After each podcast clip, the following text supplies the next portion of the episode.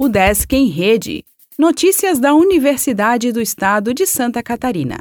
Olá, meu nome é Glênio Madruga e esta é a edição 730 do Desk em Rede. A aceleradora da ESAG publica chamada para ideias de negócios.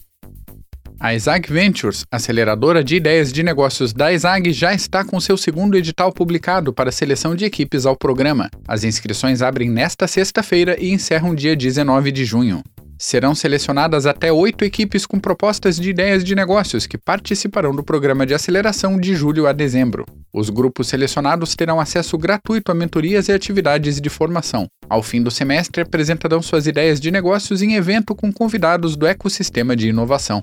Podem se inscrever equipes de 3 a 5 integrantes, com pelo menos a metade do time composto por estudantes dos cursos de graduação da ESAG, Administração, Ciências Econômicas ou Administração Pública. Os demais podem ser estudantes de outros cursos de graduação da UDESC ou de outras instituições, ou ainda profissionais do mercado. Egressa do Bacharelado em Música é aprovada nos Estados Unidos e precisa de apoio. Graduada pelo SEART, Fiamma Augusto passou para mestrado em piano no Texas e iniciou uma vaquinha online. O link para contribuir com a vaquinha está na descrição deste episódio. Programa Start CCT encerra inscrições na próxima sexta. Estudantes de moda promovem brechó em Florianópolis.